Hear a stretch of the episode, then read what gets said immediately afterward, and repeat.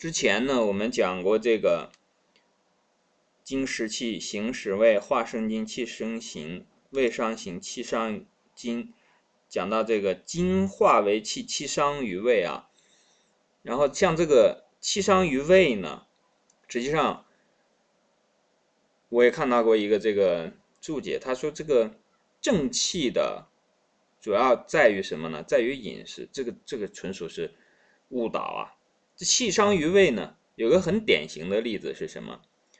就是这种很胖的人，这是在这一个很典型的例子。就是我们一般见到会有什么情况呢？很胖的人啊，他很容易气喘。气喘的时候呢，其实就是他的气不足，而且这个一般来讲，胖人都会气虚、气不足。实际上为什么会胖呢？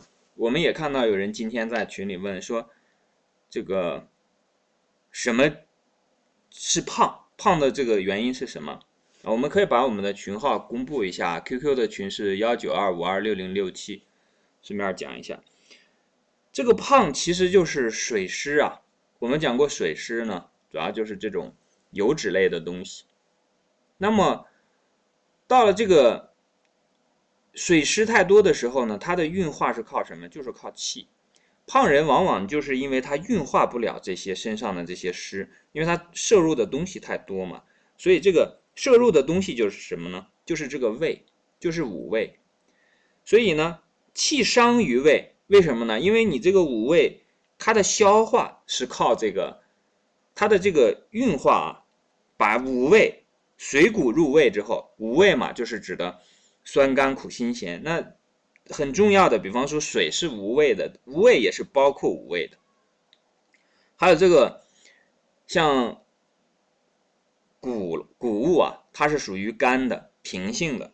它这个时候呢，你吃到肚子里面，我们都知道啊，如果你肚子里没有热量，脾胃虚寒的话呢，它就运运化不开。就好像说能量的运转也同样是需要能量的。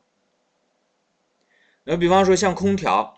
空调实际上它就是用电能使得热能在这个不同的地方来进行运转。如果你不消耗能量，大家学过热力学的话就会知道，不消耗能量，这个热量啊，能量是没法被搬迁的。搬动能量、传动、传递能量也是需要，尤其是在热能这一块啊，传递热量本身就是要消耗能量的。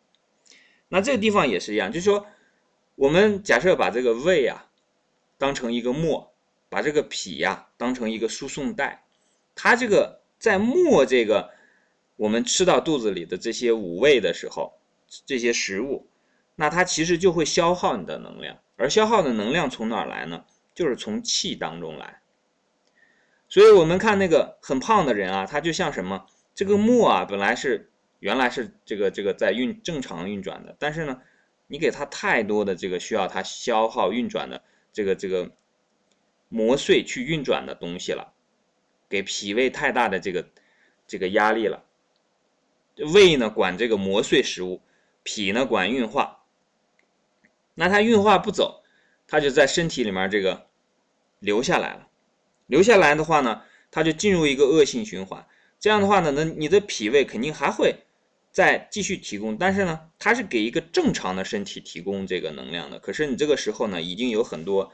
富余的垃圾在身体里面，这个沉积下来，那这样的话，脾胃的功能本身就会受到影响。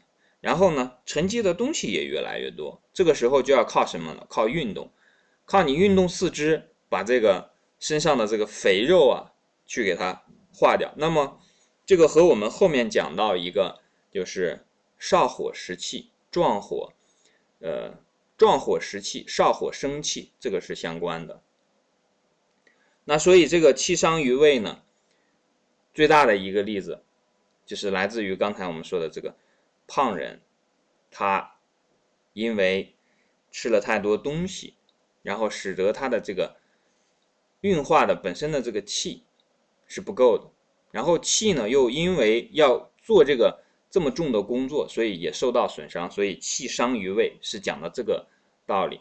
那么和后面所结合在一起的这个壮火食气，少火生气呢，就是说你轻微的运动啊，因为我们知道这个，你轻微的运动的话呢，你就会把那个沉积下来的这个脂肪啊，我们用现在流行的话讲就是燃烧掉。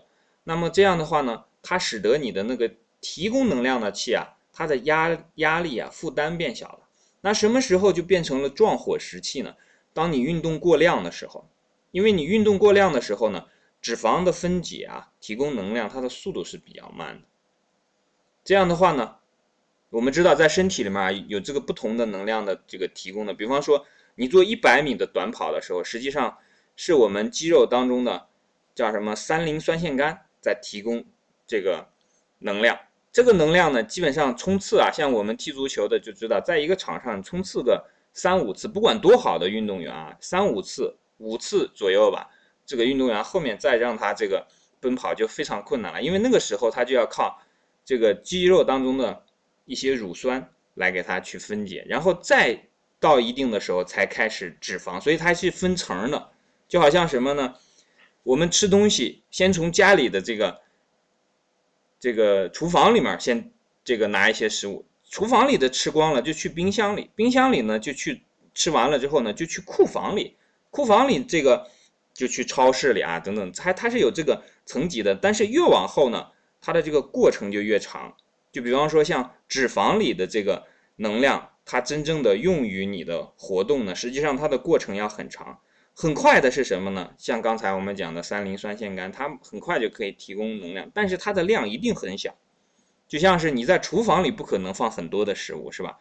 你不可能放上三百斤大白菜，五百斤土豆，是吧？这个东西你需要去超市，超市的库房里，这样才能够买到大量的这个。但是那个呢，过程就会很长，就会很慢。所以在这种时候呢，你轻微的运动，我们讲啊。就是稍微做一些有氧的运动呢，这个时候你的气呢消耗的会比较少，然后呢那些需要气来化的东西呢，通过运动可以化掉一部分，所以这个时候就变成少火生气。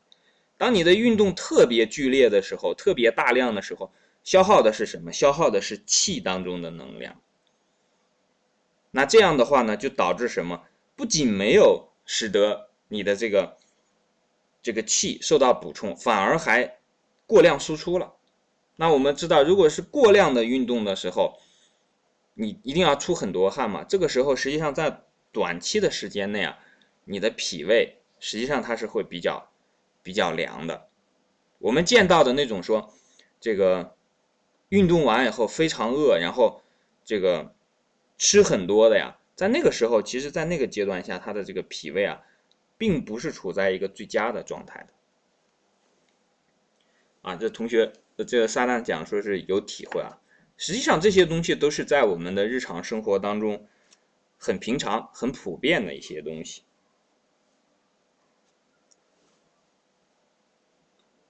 那这个精化为气呢，其实也有讲究，就是说，很多时候我们的身体，比方说身体啊，会出现这个手足凉的时候，然后医生会说：“哎呀，你这个可能是什么呢？”可能是这个肾虚，实际上是什么？肾阳虚，实际上就是什么？就是胃气虚。我们的肾阳出来之后呢，其实都是化了胃气，营气从哪儿来呢？从脾胃来。在我们的这个中脘的前前边啊，这是脾胃的位置，在后面呢，就是这个命门和肾阳出来的这个位置。中脘的前边呢是任脉，后面呢是督脉。我讲中脘是指上下这个位置啊，那么前面这个呢出这个营气，后面呢出胃气，胃气不足的时候，身体就会凉。那精化为气呢，很多时候，比方说在中医当中，有时候尤其是火神派啊，经常会用附子。这个附子呢，就像是什么，把你的那个精让它来促进它化气。所以呢，我见过的这个就是。吃了附子以后，然后这个人啊一下就浑身暴热起来。那这个时候其实就是把他的那个精呢，帮助他去化气了。那这个一化了气之后，他就生成了这个胃气。那这个时候呢，本来之前在吃那个药之前，那个人是什么状态呢？是处在一种就是到了夏天还得穿秋裤，就是这个裤子里面得穿两层，很凉，然后经常是处在这个，嗯，这个很冷的这个状态下，然后出好多汗。吃完了这个附子理中之后呢，就一下就变成了一个热的状态。但是呢，现在这个附子呢也有非常多种，有这个生附子，有这个制附子，然后还有久制的附子。制制过之后的附子呢，久蒸久晒的呢，它这个药力就不一样。然后每一个药厂呢，现在呃所出来的这个药呢，它的药力也不太一样。所以呢，有时候这个药啊，呃，也不是特别能靠得上。那靠不上这这靠不上这个情况下呢，有的时候就靠什么？比方说有一些导引的功夫，导引的功夫呢，就好像说，比方说。这个八段锦当中是吧？它就有这个一些来帮助这个肾来进行这个炼精化气的啊，有这样的一些功夫。那像这个八段锦也好，易筋经也好，还是太极拳也好，打上一会儿呢，很多人啊都会有这个体会，就是浑身就会出汗，看起来动作好像也很慢，幅度也不是很大，也没有用什么力气。那实际上。他在这个导引的过程当中呢，虽然没有用力啊，实际上已经就在炼精化气了。还有一个情况，可能我们有的同学有体会啊，因为我们群内的这个很多同学都是在静坐的。有时候你静坐的时候啊，打坐的时候，那如果这个很静定下来的时候呢，身体上就会慢慢的出一层很薄的汗。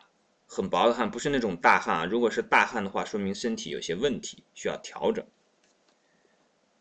好，这一段我们讲到这里。